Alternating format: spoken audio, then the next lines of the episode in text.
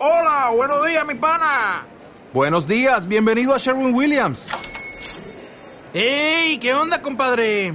¿Qué onda? Ya tengo lista la pintura que ordenaste en el ProPlus app. Con más de 6.000 representantes en nuestras tiendas listos para atenderte en tu idioma y beneficios para contratistas que encontrarás en aliadopro.com. En Sherwin Williams somos el aliado del PRO. Nos hemos venido al Sahel, a los vastos desiertos controlados por Al-Qaeda en el Magreb. En estas inmensidades inhóspitas se mantienen a los secuestrados extranjeros y se trafica con armas, con seres humanos y últimamente con drogas. Las mafias y también Al-Qaeda han descubierto el Sáhara. Nos metemos en la boca del lobo. Esto es REC, Reporteros 4.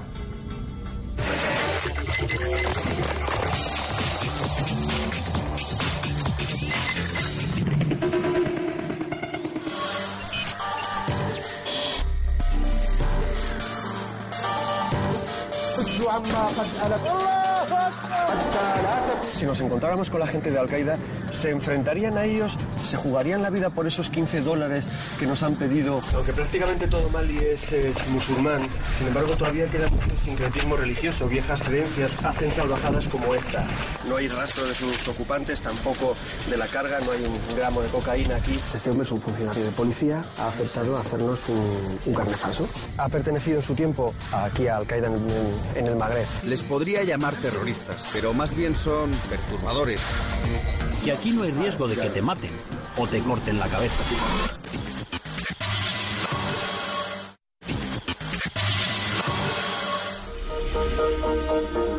Hablar de los desiertos de Al-Qaeda parece que nos lleva a territorios lejanos, pero estamos a apenas cuatro horas de avión desde Madrid. El Sáhara es muy grande y no tiene puertas. Los yihadistas entran y salen de Argelia, Mali o Mauritania cuando quieren. Estos son los dominios de Al-Qaeda en el Magreb, reconvertida ahora en multinacional del secuestro de turistas, empresarios o trabajadores de ONGs. Uno de sus jefes es Mokhtar Belmokhtar, alias El Tuerto, el carcelero de los cooperantes catalanes. Un tipo listo que se ha casado con cuatro mujeres tuaregs para garantizarse la lealtad de las tribus del desierto. Queremos llegar a ese desierto, queremos seguir los pasos de Belmokhtar, pero ese viaje hay que empezarlo en Bamako, la capital de Mali, el país que es incapaz de encontrar a los terroristas de Al-Qaeda.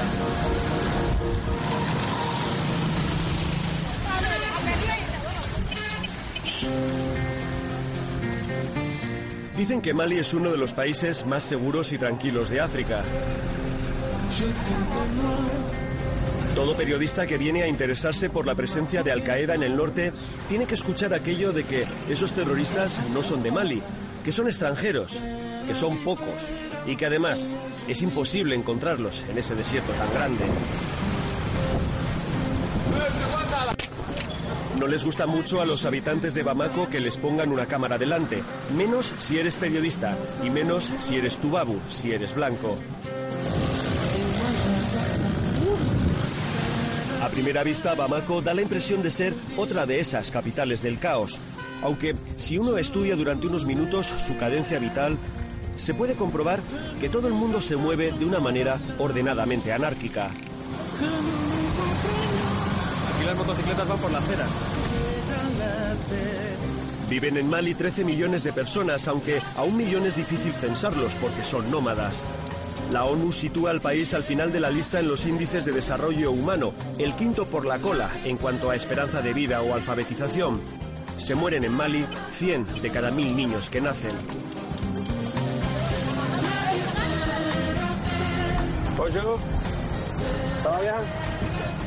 Estos dos chicos se pasan la vida en un cayuquito de estos aquí en la ribera del Níger para sacarse aproximadamente pues dos o tres euros al día.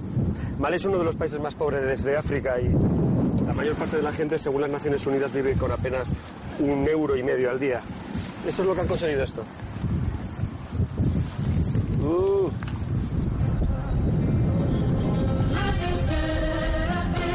Esos pescadores son de la etnia Bosó, una de las más de 40 que existen en Mali y cada una con su propio idioma. Gestionar esta inmensa torre de Babel es complicado, por eso todo el mundo se educa con el francés, el idioma de la colonia, como lengua vehicular. El 90% de sus habitantes son musulmanes y Mali es, al menos por el momento, un oasis de tolerancia religiosa.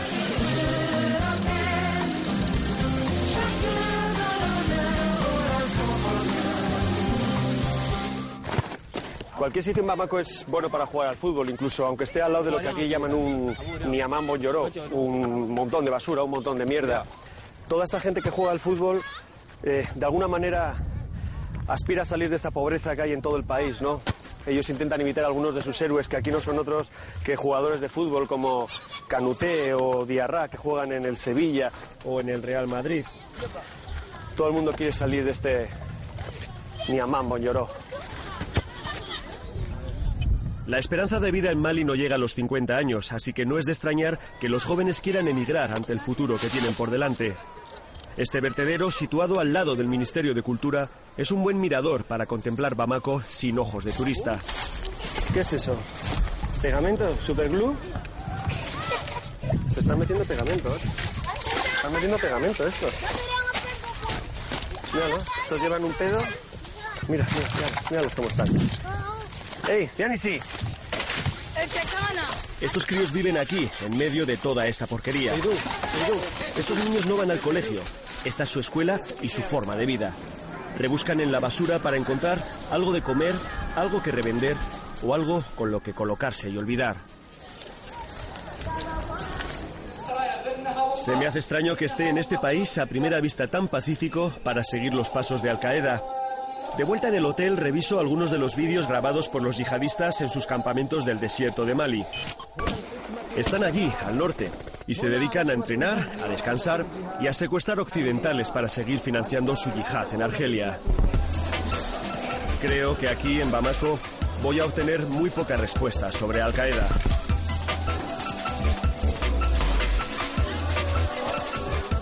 Hemos quedado con Mohamed Al-Hami, hasta hace muy poco primer ministro de Mali y el tuareg que más alto ha llegado en, el gobierno de, este país. Él conoce muy bien, conoce muy bien eh, los territorios donde están desarrollando sus operaciones la gente de Al-Qaeda. Bonjour. Comment allez-vous Très bien, allez-vous Ça va Ça va bien. Ça va bien Ça va Et, et quel est son nom maintenant John. John. John. Ah, bon. Yo creo que el problema de los islamistas, eh, lo que ustedes llaman Al-Qaeda o Al-Qaeda en el Magreb, no es por el momento un problema para Mali. Como muchos otros funcionarios de la capital, Abhami se empeña en dibujar un escenario equivocado de tranquilidad, como si todavía, e insiste en recalcar el todavía, con una ingenuidad desesperante, no hubiera nada de qué preocuparse. Nosotros no hemos sido nunca atacados por Al-Qaeda y Mali no está en guerra contra Al-Qaeda. Otro error, porque sabemos que hay norteamericanos instruyendo al ejército de Mali, que varios soldados han muerto en enfrentamientos, que Al Qaeda ha asesinado a un coronel de la lucha antiterrorista. Pese a todo, Mohamed Abhami insiste en lanzarnos el titular oficial. No existe Al-Qaeda en Mali. ¿Cómo que no existe Al Qaeda en Mali? Le digo, mientras me viene a la memoria la foto de los tres cooperantes catalanes secuestrados. Nos vamos de su casa con la sensación de que o nos quería tomar el pelo o nos trataba de intoxicar para que no fuéramos hacia el norte, hacia el territorio tuareg. Esto es el río Níger.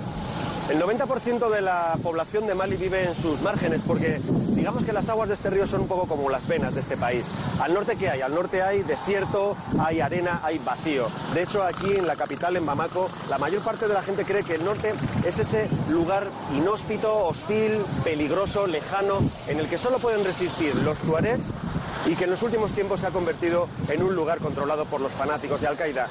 Así que nos vamos al norte.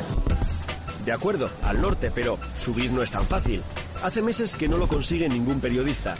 El ejército bloquea las carreteras y el acceso al desierto porque el norte, aunque oficialmente no se reconozca, está vedado a la prensa. El propio exministro nos pone en contacto con Jambeira Grisa, un conocido profesor y notable tuareg. La entrevista es una pérdida de tiempo, de lugares comunes, respuestas de manual y mentiras oficiales. Solo después de aburrirle con preguntas igual de comunes, consigo pillarle en fuera de juego. Obviamente hay algún tuareg o algún árabe en la zona de Kidal que conoce muy bien el terreno y que trabaja de guía de los salafistas. Es decir, hay gente de Mali que trabaja con Al Qaeda. Acabada la entrevista, acompaño al señor Jambeir a la salida y hago un último intento. ¿Qué nos recomienda si vamos a su zona, a Kidal? El peligro sobre todo es que te secuestre algún grupo de bandidos y te entregue después a los salafistas de Al Qaeda. Por fin, ya tenemos dos elementos importantes y muy vinculados entre sí, Al Qaeda y las mafias del Sáhara. Eso nos deja un complicado y peligroso escenario de trabajo, así que recurrimos a un contacto de confianza, un buen amigo de un buen amigo, alguien de quien fiarse para un viaje tan incierto. Que la ruta de Tombuctú a Kidal es muy peligrosa. Muy peligrosa. Mala. Hay bandidos, terroristas, traficantes de droga, cocaína. No es el momento. And now I want try I work very hard to try to get two car of sport. Vas a llevar dos coches con escolta. Yes, of 60 people. 16 personas. A gun. Con Kalashnikov. Le llamaremos Asima y no nos va a llevar por la ruta que todo el mundo escogería, sino que iremos por Tombuctú, dando un largo y complicado rodeo.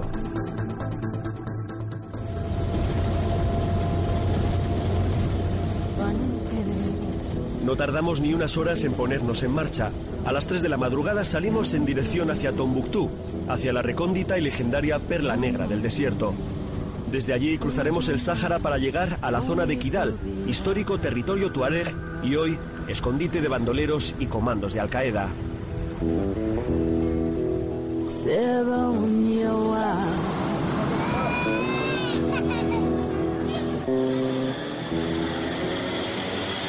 un té.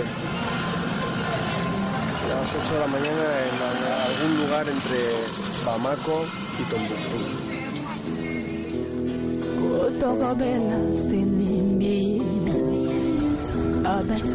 El viaje es largo y tedioso.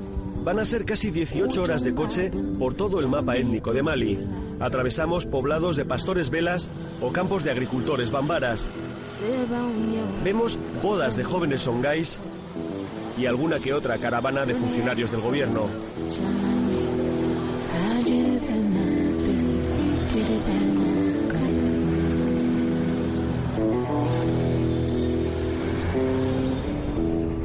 Trato de ordenar las ideas. Si la franquicia de Bin Laden se llama ahora Al Qaeda en el Magreb, ¿por qué estamos en el Sahel Negro?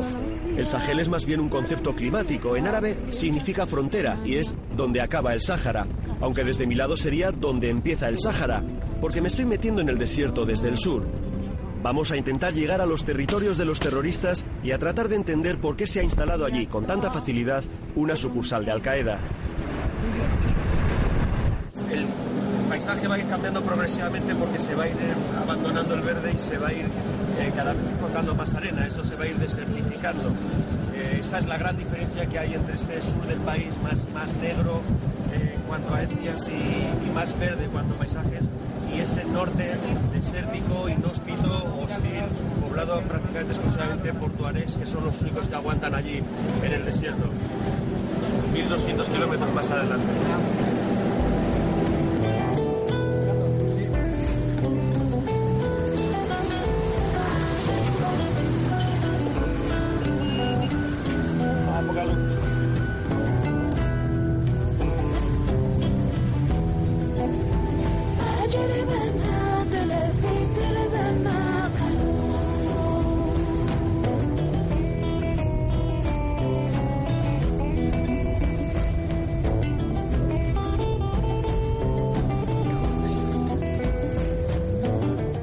Decía Cavafis en el viaje a Ítaca, muchas veces lo importante no es tu destino, no es llegar, en este caso a Kidal, sino lo que te sucede por el camino.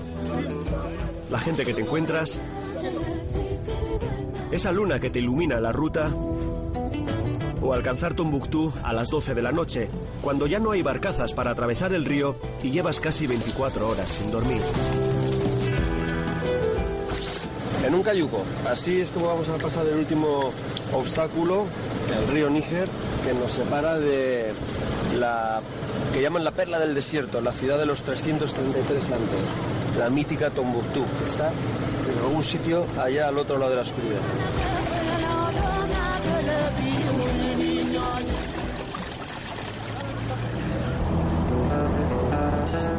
Calles polvorientas, desordenadas, ardientes. Tombuctú ha visto pasar todo tipo de culturas y civilizaciones. Todas las caravanas que antes atravesaban el Sáhara pasaban por aquí, dejando su pozo de progreso y también a veces de retraso. Bueno, estamos yendo con Alfa, que es un tuareg aquí de la zona, a esto que es o intenta representar pues eh, la, paz que firmaron los rebeldes tuareg eh, con el gobierno de Mali hace ya unos 16 años. What, um, what means all these, these weapons here? Alpha? The, the guns of the Tuareg peoples. Estas son todas las armas de los tuareg. Hay pistolas, kalashnikovs, ametralladoras, todas armas que estaban en desuso, nos dicen, porque las buenas, las que todavía funcionan, las escondieron por si acaso hay que volver a la guerrilla. Le pregunto a Alfa qué opina su gente de que Al-Qaeda se pasee y domine ahora los territorios por los que ellos se rebelaron. A la gente tuareg no le gusta a la gente de Al-Qaeda porque no están trabajando con el país. Ahuyentan el turismo, no son buena gente. Los tuaregs cultivan una imagen de pueblo indómito e intratable que hasta hace unos pocos años todavía tenían esclavos. Algunos tuaregs, y eso lo sabe todo el mundo, ayudan a los de Al-Qaeda a moverse por el desierto. Y otros tuaregs, y eso también es público, suelen actuar como mediadores en los secuestros. Unos y otros lo hacen, por supuesto, por dinero.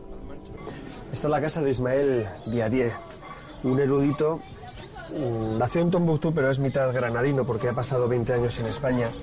Eh, Ismael lleva años recopilando el fondo de manuscritos que su familia, que proviene de Toledo, del, año- del siglo eh, XV, ha ido guardando durante años y años. Aquí está, Ismael, rodeado de libros siempre. ¿Qué tal? Muy bien. Se le conoce como el Fondo Cati y para muchos expertos es una de las mayores colecciones de manuscritos de toda África. Ahí está mi familia, ahí está mi, mi matria, mi tierra. Es una tierra, como se puede ver, muy limitada. Ismael habla pausado, como masticando las palabras, como si no quisiera dañar con su voz los legajos recopilados por sus antepasados desde hace siglos. O sea, tienes en la mano un manuscrito de, de 1300 y pico. Mil, sí, 1400, 1300 y pico, 1400. 1400, de un autor granadino. De un autor granadino. Ismael está preocupado por el auge de las corrientes rigoristas del Islam en su ciudad, por la introducción de pensamientos fanáticos y radicales. Un momento histórico que ha leído muchas veces en esos manuscritos desde la expulsión de su familia de España en 1492. Mi historia personal es, una historia que ha nacido la intolerancia. Ha sido de la... ah, ha empezado en esta casi eterna incomprensión del hombre, incapacidad del hombre de dialogar y de tolerar. Para los técnicos es un sacrilegio hacer lo que estoy haciendo. Tocar, abrir y hacer tocar. Esto es un sacrilegio. Para... No, no, no, no, no le quites. Sí, sí, sí. Que me da, me da no sé qué. No, Hay que siempre con dos manos se coge un manuscrito.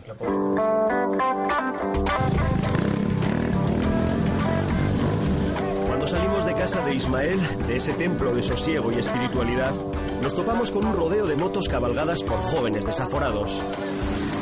Tiene Tombuctú el aura de una ciudad santa, pero como Jerusalén, también posee un lado canalla.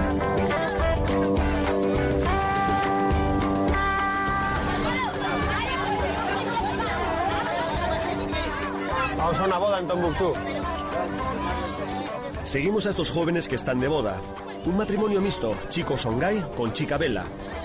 Ella se llama Haida y, a juzgar por su cara de funeral, se trata de una boda apañada por sus familias.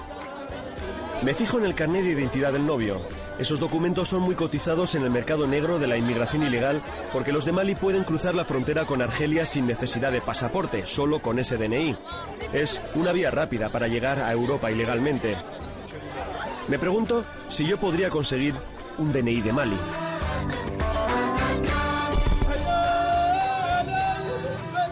Nos acercamos a la mezquita de Abarayú para grabar la oración del viernes. Nuestro guía nos pide que tengamos cuidado, que los ánimos están un poco caldeados. Sí, no le saques a él, no le saques a él. Pero con respeto, sin entorpecer el rezo, sabiéndote colocar, no tenemos ningún problema. El Islam tolerante y flexible que se ha practicado siempre en esta zona se ve ahora enfrentado a las corrientes wahabitas que llegan de Arabia Saudí, que compran la lealtad de los imanes locales a base de dinero para sus mezquitas. Esa interpretación, más rigorista, más fundamentalista, está calando entre algunos tuaregs y sobre todo entre los miembros de la comunidad árabe de la zona de Tombuctú y Kidal. Los de Al-Qaeda ya se han presentado en Tombuctú. Su acción más espectacular, el que es considerado su primer atentado mortal en Mali, la hicieron aquí, en esta ciudad. El asesinado era un árabe, un militar, el coronel Lamana, un hombre que había logrado infiltrar informantes en los dos principales grupos de Al-Qaeda en la zona. Mohamed Lamy es el director de una escuela de estudios coránicos que un día recibe una llamada de Al-Qaeda. Era un antiguo amigo, alguien que se había pasado a las filas de los islamistas. Y la llamada se produjo el mismo día que aquí en Tombuctú Al-Qaeda había asesinado al coronel al mando de la lucha antiterrorista que estaba investigando las conexiones entre Al-Qaeda y las mafias de la droga. Mohamed Lamin conocía muy bien al coronel asesinado. Estuvo en su entierro y fue allí, en el funeral, cuando uno de los dos jefes de Al-Qaeda en el Magreb llamó a su propio teléfono para negar su autoría y echarle la culpa al otro. Belmokhtar transmitió el mensaje de que su grupo no había participado en el asesinato de la Mana y que aplicarían la Sharia contra los autores. Me quedo perplejo. Es decir, si lo he entendido, el tal Belawar, es decir, el conocido Mokhtar Belmokhtar, uno de los dos jefes de Al-Qaeda en el Magreb, llamó al hombre que tengo delante para que pasara el teléfono a los familiares del muerto y así disculparse. Raro, desde luego. Y el hombre que tengo delante acabó en la cárcel por colaboración con Al-Qaeda. Les podría llamar terroristas. Pero más bien son perturbadores que utilizan o tergiversan el Islam. Mohammed, que dirige la escuela coránica La Luz del Saber, dice que fue utilizado por Al-Qaeda, aunque la ambigüedad de su discurso nos genera bastantes dudas. Después nos enteraremos de que para esta entrevista se ha afeitado la perilla. No quería dar una imagen de barbudo, que es como conocen aquí a los salafistas. Vosotros podéis llamarles salafistas. Vosotros podéis llamarles yihadistas. Yo no puedo. Él no puede porque defiende que el salafismo es una forma de entender el Islam y la yihad, si no es violenta, también. Su testimonio nos descubre una Al-Qaeda en la que los dirigentes llaman para ofrecer el pésame a los familiares de un militar asesinado por su propia organización y lo que es más importante, aunque no lo dice en cámara, que cobran una especie de impuesto revolucionario a algunos comerciantes y empresarios de la zona. El grupo de Abu Said asesinó al coronel Lamana porque era un hombre decidido a combatir y acabar con los terroristas y con los traficantes de droga. Aquí lo tenemos otra vez, la colusión entre Al Qaeda y los traficantes de droga. Nada más dejar a Mohamed buscamos una conexión a Internet para verle la cara a Belmokhtar, al hombre que secuestró a los tres cooperantes catalanes.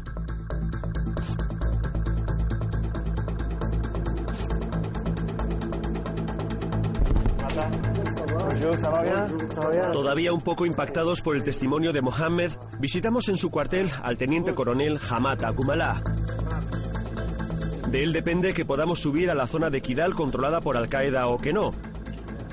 Su amistad con uno de nuestros contactos hace que nos mire de una forma un poco más cariñosa que a cualquier otro periodista al que simplemente habría despachado con un no. Os podéis encontrar con los salafistas, o con los bandidos, o con cualquier otra cosa. Y necesitamos daros escolta para garantizar vuestra seguridad. Nos enseña el recorrido en el mapa. Van a ser casi 2.500 kilómetros por pistas desérticas en todos los sentidos, geográfico y humano. Al Tecol Hamata le preocupa nuestra seguridad, pero le gusta nuestra determinación. Al final accederá, pero nos impondrá una escolta con sus propios hombres a los que tendremos que pagar como si fuera un trabajo extra. Si no, no hay permiso, así que cerramos el trato. El coronel impone sus condiciones. Serán tres días de viaje y no pasaremos más de 24 horas en Kidal ciudad. A partir de ese límite nuestra seguridad está comprometida y las posibilidades de ser secuestrados se disparan exponencialmente. 16 escoltas, cada uno con su Kalashnikov, su AK-47. En total son 480.000 francos cefas, que son 740 euros. Cada uno de estos hombres se va a jugar la vida por 15 euros al día. Nos va a salir por 740 los tres días. Nuestro guía nos compra un par de trajes tuareg y unos turbantes. Está obsesionado con que nos pueden secuestrar, que cualquiera puede dar un chivatazo sobre dos extranjeros en la zona. Así que, a una orden suya nos dice hay que ponerse el turbante y si nos paran militares, bandidos o los de Al Qaeda, permanecer callados o hacernos los dormidos.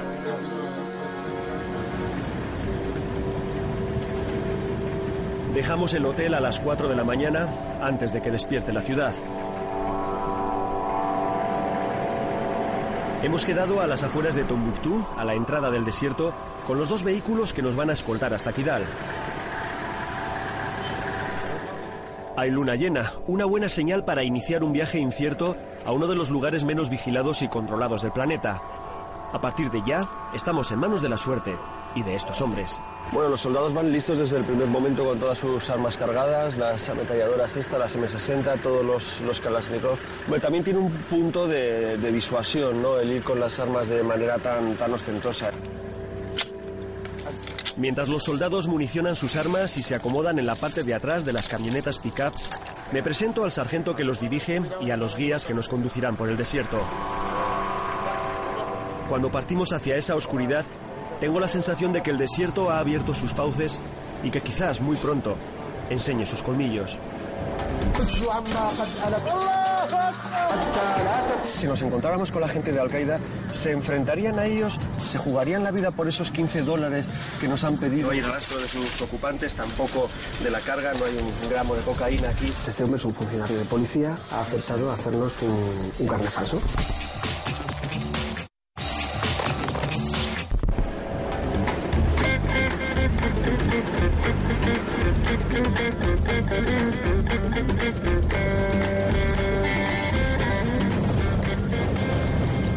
Mí todo el desierto me parece igual, pero nuestros guías saben dónde está cada árbol, saben cómo se llama cada duna, saben cuál es el siguiente poblado, si es un poblado songay, un poblado negro o es un poblado árabe. En ese caso nos piden que nos pongamos rápidamente esta vestimenta de Tuareg para pasar desapercibidos, para que en esos poblados árabes, que a veces suelen ser afines a los salafistas de Al-Qaeda, pues no se corra la voz eh, de que hay por aquí un par de extranjeros o, de tubabus, como nos llaman, ¿no?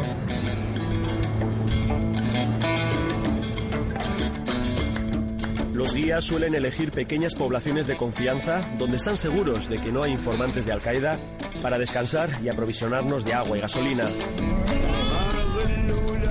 La comida es muy monótona, latas de sardinas y pan duro lleno de arena. Para ganarnos la confianza de los escoltas les hemos regalado todas nuestras galletas energéticas. Ellos a su vez nos invitan a té.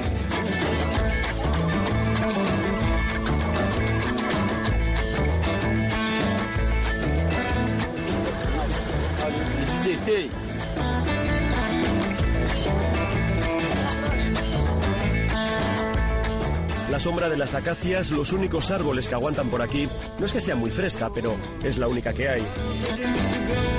Trato de entablar conversación con algunos de los soldados porque al principio se han mostrado un poco oscos y hasta malhumorados. Como alguno de ellos me confiesa más tarde, tienen pocas o ninguna gana de escoltar a unos blancos por territorios de los yihadistas. Pero al final siempre te queda la pregunta. Esta gente parece muy aguerrida, parecen muy preparados, pero si ocurriera un enfrentamiento real, si nos encontráramos con la gente de Al-Qaeda, ¿se enfrentarían a ellos por esos 15 dólares que nos cobran al día por su protección? Siempre te queda la esperanza de que sabes que Al-Qaeda son sus enemigos, que Al-Qaeda mata militares y que por tanto lo iban a dar todo, sí o sí, en caso de que tuviéramos ese enfrentamiento fatal con los miembros de Al-Qaeda en el Magreb. No hay constancia de que por el momento Al-Qaeda haya hecho prisioneros entre los soldados. Prefiere asesinarlos porque un occidental secuestrado es canjeable por dinero y es muy fácil de custodiar. Pero estos hombres ¿Quién se iba a acordar de estos hombres si los capturara Al Qaeda? ¿Y cuánto durarían vivos antes de ser degollados ante una cámara de vídeo? Un poco angustiado por esos pensamientos, llegamos a la aldea de Temara. He pedido al sargento un cambio en la ruta prevista y necesita encontrar un nuevo guía que nos lleve hacia nuestro nuevo destino. Las conversaciones en ese tono lánguido y lleno de circunloquios de los hombres del desierto se me antojan eternas.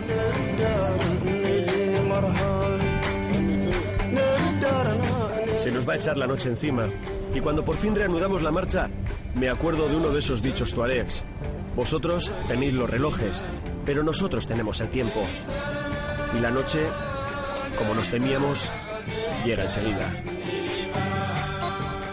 Vamos a pasar la noche aquí. And why you choose this place? ¿Por qué aquí?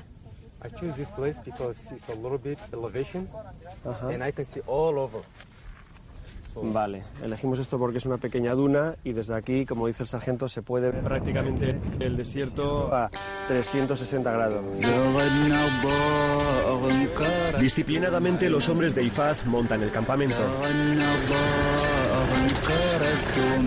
Los vehículos juntos, pero en posición de huida. Las cuatro esquinas cubiertas. La antena colocada por si hay que lanzar una alerta.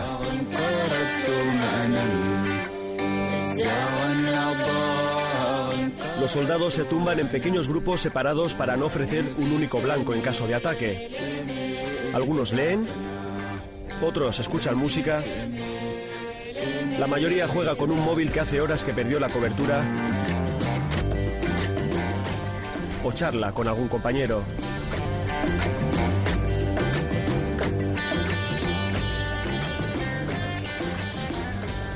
Dicen los soldados que nos acompañan que lo malo del desierto es que es tan grande, tan inmenso, que nunca sabes por dónde te puede venir el peligro. Pero también tiene sus ventajas. Dicen que aquí las pisadas suenan casi como una tamborrada y que cualquier luz de un cigarrillo parece el foco de un estadio de fútbol. ¿Nos sentimos seguros? Bueno, lo justo para no estar nerviosos.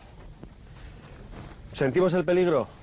Bueno, digamos que pasaremos la noche un poco inquietos. Solo son las 8 de la tarde, pero parecen las 3 de la mañana.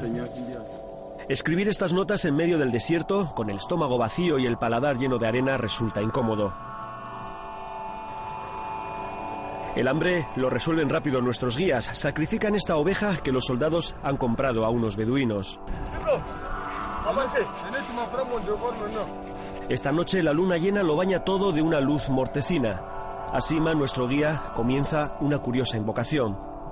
Primero reza a su Dios y después traza una serie de círculos imaginarios a su alrededor con los que cierra las cuatro puertas de su alma y de las nuestras a los espíritus malignos del desierto. Dice un poema que los tuaregs son memoria y sueño, que son mitad día y mitad tiniebla y que de la luna beben insomnio. Cuando nos despertamos ellos siguen ahí en la hoguera, retándose a ver quién cuenta la historia más increíble del desierto, como si no hubieran dormido en toda la noche. El día va a ser duro, se esperan temperaturas de 45 grados y yo he decidido alterar el rumbo de la caravana. Los soldados están tensos, pero tengo una información que comprobar y una corazonada. En esta zona de Kidal, en este territorio de bandoleros, de ausencia de Estado, se supone que se encuentra uno de los secretos mejor guardados del gobierno de Mali. Algunos dicen que estamos persiguiendo una más de las leyendas del desierto y que el que persigue una leyenda al final se suele llevar una decepción. Pero bueno, estamos venga que dar vueltas y vueltas con nuestros guías para tratar de encontrar la que sería la prueba definitiva que demostraría que este lugar se ha convertido en la nueva puerta de entrada de la droga a Europa. A media mañana el conductor de uno de los vehículos nos consigue la cena de esa noche.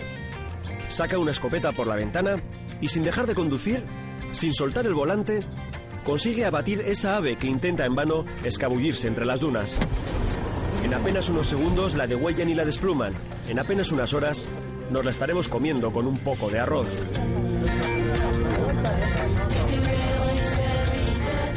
El guía que hemos contratado en el pueblo anterior, el que me prometió que sabía cómo llegar, ha resultado ser un pícaro con ganas de ganarse unos euros. Está tan despistado como yo. También ha oído hablar de ello, pero en el desierto o sabes dónde ir o estás perdido. Y nosotros estamos perdidos.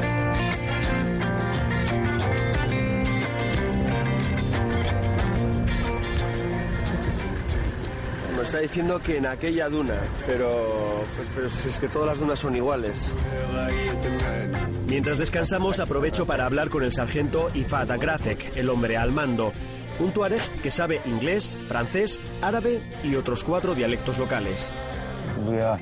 Los peligros por aquí son los bandidos, los ladrones y otras veces los salafistas, lo que conocemos por Al-Qaeda. El sargento Ifad ha sido entrenado por instructores norteamericanos. Me confiesa que está harto del ejército, que en cuanto salga algo, abandona. Este hombre está en la primera línea de la lucha contra el terrorismo yihadista, pero está, y con razón, harto de jugársela por un salario de 130 euros al mes. Los salafistas normalmente evitan el enfrentamiento, prefieren huir. Este territorio es enorme, se pueden esconder en cualquier sitio. Llevan GPS y todo eso. Es imposible de controlar. Hay lugares donde no se puede acceder ni en vehículo. Mali tiene 7.000 kilómetros de fronteras y su ejército dispone de 7.000 soldados. Si pusieran a todas sus fuerzas armadas a vigilar esas fronteras, saldría a kilómetro por soldado, algo imposible de controlar. Yo creo que lo que buscan aquí, en Mali, los de Al-Qaeda, es un lugar para esconderse. Seguimos la marcha por pistas de piedras y sal. Mi cabezonería empieza a fastidiar al resto del grupo, pero cuando estábamos a punto de desistir, por fin lo encontramos. Desde lejos parece un gran animal prehistórico semienterrado en la arena. De cerca es el esqueleto de un majestuoso Boeing 727. No lo busquen en los mapas de Google, no aparece. Tampoco está en las webs especializadas de siniestros aéreos. No hubo noticia del tema. Nadie lo echó en falta, porque era un vuelo fantasma. Nadie vio nada, nadie escuchó nada. Se lo encontraron, así, unos nómadas del desierto.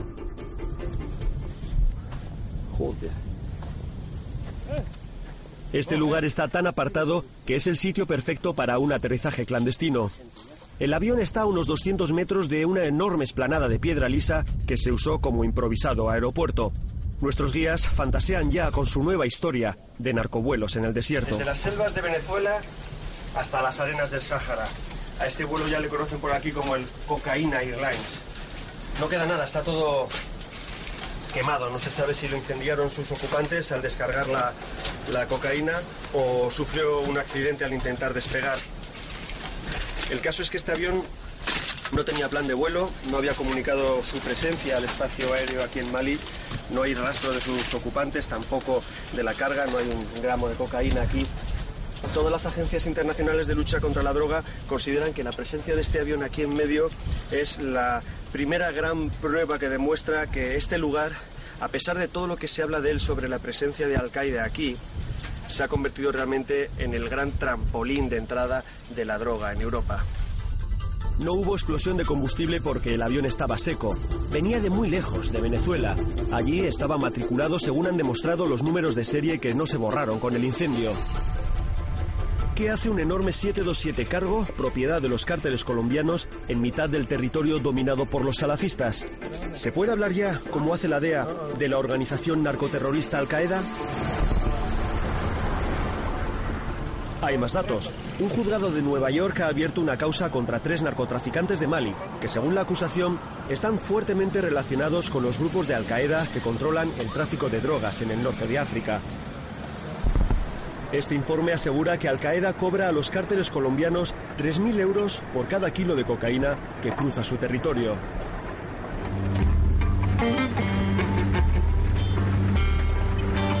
Es difícil saber el nombre de las pequeñas aldeas que de vez en cuando nos vamos encontrando porque sus letreros hace tiempo que fueron borrados por el sol.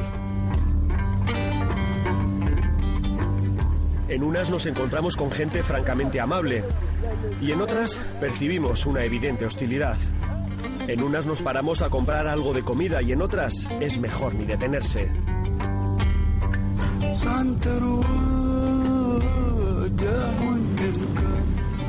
Aman Iman, el agua es vida, dicen en lenguaje tuareg. Un pozo en medio del desierto es un lugar donde al final van a acabar viniendo tanto los animales como los hombres. A esos lugares es- son a los que acuden los militantes de Al-Qaeda para conseguir agua en estos pequeños poblados en medio del desierto. Un pozo siempre significa que hay algo de complicidad entre la gente local y los militantes de Al-Qaeda. Viendo a esta gente en el fatigoso peregrinaje que hacen a los pozos, viendo el color de ese agua ferruginosa que les destroza las defensas y les produce terribles jaquecas, me pregunto cuánto tiempo aguantaría aquí. Me pregunto cómo aguantan los secuestrados por Al Qaeda obligados a beber este agua.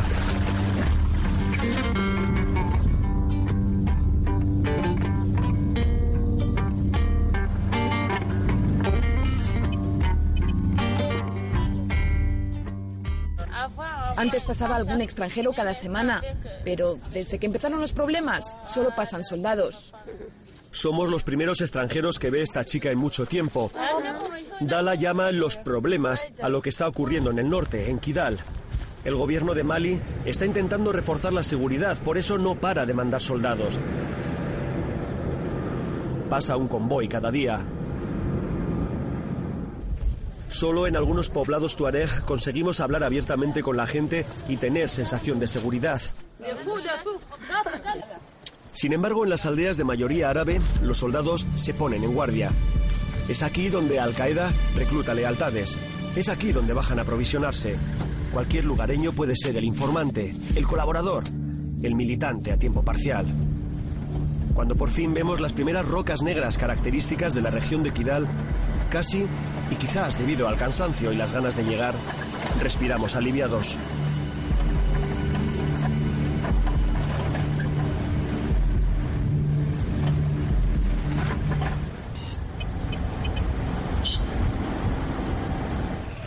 Esto es Kidal, legendario territorio de los Tuareg.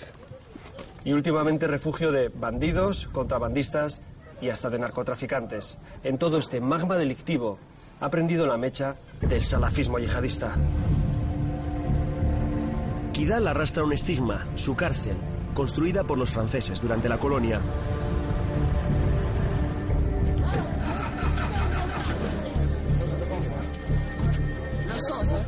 Aquí, lejos, en mitad de la nada, se enviaba lo peor de la delincuencia de la colonia y la metrópoli. Y desde entonces, Kidal mantiene una siniestra fama de turbulenta morada de bandoleros y contrabandistas. Bueno, esto es mercado negro de gasolina. Estos camiones vienen de Argelia cargados con estos depósitos de, de gasolina que son trasladados a estos otros pequeños depósitos, como están haciendo estos chicos de aquí. Los márgenes son tremendos porque, claro, este señor no quiere que le saquemos. Los márgenes son tremendos porque lo compran a 20 céntimos de euro y lo venden aquí a un, a un euro, un euro 10. Así que les queda un margen tremendo. Todo eso, además, sin haber cortado la gasolina, sin haberla mezclado para diluirla.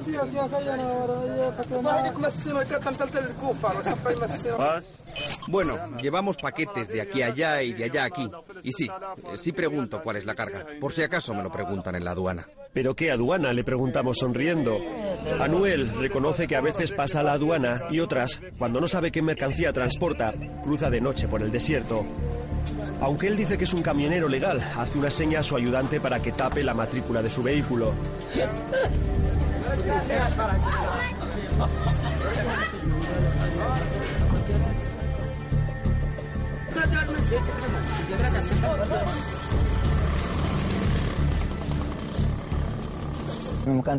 Bueno, aquí la vida es muy complicada, no hay trabajo y traficar en el desierto, un lugar tan enorme, es bastante fácil. Mohamed tiene 21 años y lleva desde los 16 en el negocio del contrabando de gasolina. Como él, cientos de jóvenes de Kidal, crecidos en una ciudad marginada y abandonada por su propio gobierno, se buscan la vida en la frontera. Esto es un pudridero, reconoce, y lo peor, el dinero de la droga empieza a infectar la austera moral de sus habitantes. Normalmente son los jóvenes los que trafican con droga. Hay los contrabandistas de siempre, los viejos, tratan de frenarles. Es fácil cuando te sientes desheredado y olvidado asomarte al límite de lo prohibido. En Kidal se comercia con todo. Se trafica con gasolina, con armas, con inmigrantes ilegales, con drogas. Nadie es capaz de decirnos qué hace un avión cargo en medio de un pueblo de 10.000 habitantes y vigilado por cuatro tipos armados.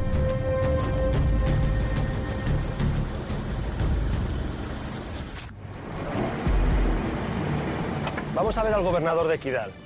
Se supone que él manda aquí, pero últimamente su región se ha llenado de mafiosos y de salafistas de Al-Qaeda.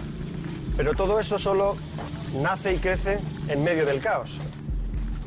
Y en todo caos se puede encontrar también una especie de orden interno. Vamos a intentar saber quién manda en este caos.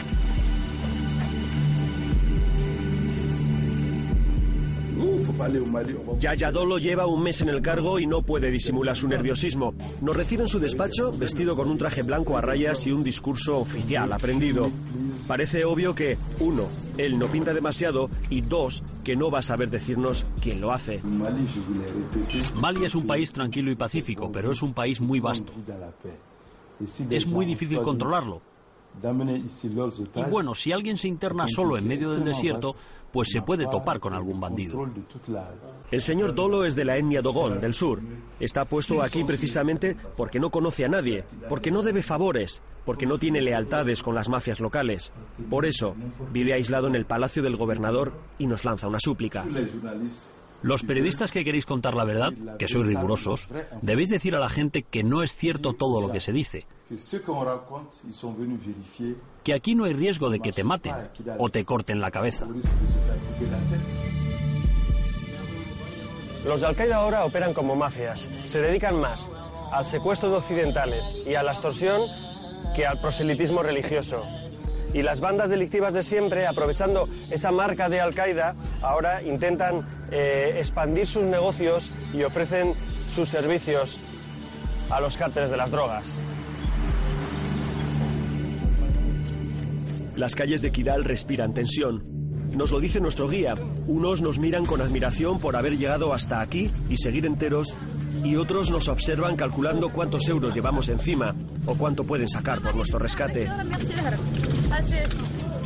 Mucha de esta gente ha vendido su alma a los narcos o ha cerrado los ojos ante los salafistas.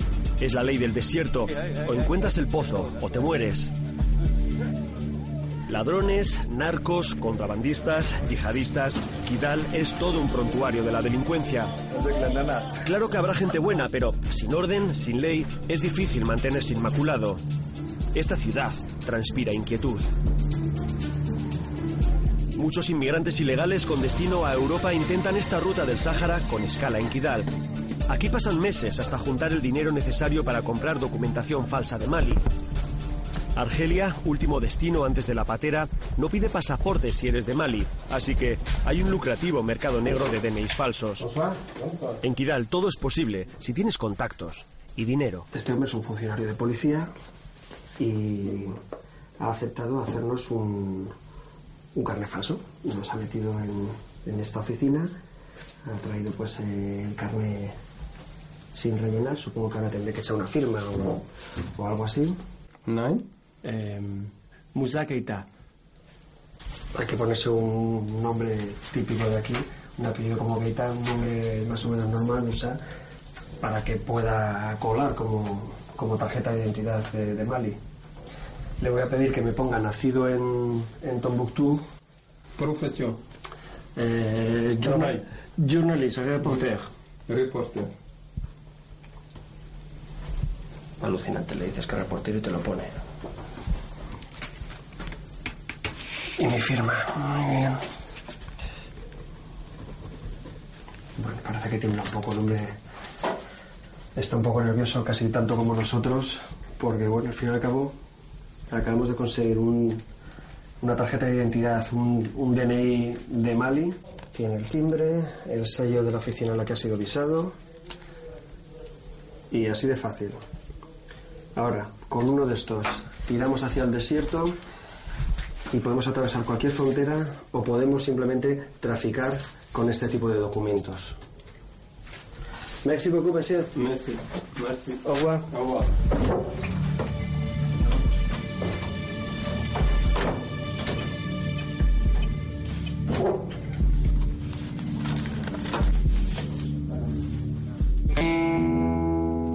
Debemos pasar en Kidal más tiempo del necesario. Ya nos han visto muchos y hemos hecho demasiadas preguntas incómodas, pero antes de irnos, hemos conseguido quedar con un barbudo. Nos han dicho que es uno de ellos. Nos espera en lo alto de una duna, solo, oculto bajo un turbante. Hay algo de teatralidad en su pose. Nos ha dicho que se llama, que le llamemos Sise, es un nombre falso. Y este elemento ha pertenecido en su tiempo, y no sabemos si sigue perteneciendo, aquí a Al-Qaeda en, el, en el Magreb. Nos pide que, por supuesto, no le saquemos la cara y nos ha citado en este sitio para una duna para que no se vea en dónde estamos haciendo esta entrevista. Pues yo. ¿Eres eh, salafista yihadista? No sé lo que significa salafista. Yo soy un buen musulmán. Sise está muy nervioso. Mueve los ojos constantemente. Mira hacia los lados, le sudan las manos. Dice que tiene miedo de sus antiguos compañeros. Sí, estoy nervioso. Y el nombre es falso porque les conozco y ellos me conocen a mí. Y no quiero volver a verles o que ellos vengan a verme a mí. Sise es muy alto, pero no deja que le grabemos de pie. No quiere dar ninguna pista. Incluso se ha puesto el turbante de manera diferente a la habitual porque dice que aquí se reconoce a la gente por el tipo de tocado que se hacen. Los dejé porque no me gustó el rumbo de su lucha. Irte a las montañas, al desierto, a luchar. Creo que las cosas se torcieron, que se equivocaron. Dejamos a Sise en su duna aguantando estoico el calor y las moscas. Las cosas se torcieron, ha dicho, y le creo porque no nos ha pedido dinero por hablar. Hay que irse ya de Kidal. Los soldados se impacientan y nuestro guía está de los nervios. De regreso al hotel consulto en el ordenador las imágenes de los antiguos compañeros de Sisé. Miro sus caras, su fanatismo, su odio. Me sorprende que muestren sus rostros con ese desdén, con esa arrogancia. Dar la cara significa que no hay vuelta atrás, que los servicios de inteligencia saben quién eres, que ya solo te queda la cárcel o el martirio. Abandonamos Kidal al amanecer antes de que toda la ciudad, sobre todo los más malos, se den cuenta de que estamos por aquí. El abandono que se percibe, la falta de gobierno, la ausencia de Estado, han convertido a esta ciudad en un paraíso delincuencial donde se cambian armas por drogas y donde Al Qaeda subcontrata los secuestros para que le dejen operar en la zona. Este punto es el lugar de entrada o de salida de ese agujero negro que es Kidal. Un agujero donde se negocia el pago por la liberación de los rehenes occidentales y los intermediarios se hacen de oro. Una ciudad sin ley controlada por jefes mafiosos y militantes islamistas. No hemos encontrado a los de Al-Qaeda, pero casi mejor. Hemos demostrado que ya hay narcovuelos en la zona, o lo fácil que es conseguir documentación falsa. No nos han cortado la cabeza, como decía el gobernador, ni nos hemos topado con los bandidos del desierto, pero allí en Kidal hemos perdido el rastro de Mokhtar Belmokhtar, el jefe de Al Qaeda. Hemos percibido su presencia, nos hemos paseado por sus dominios, pero el sentido común está para algo, y ese algo es regresar.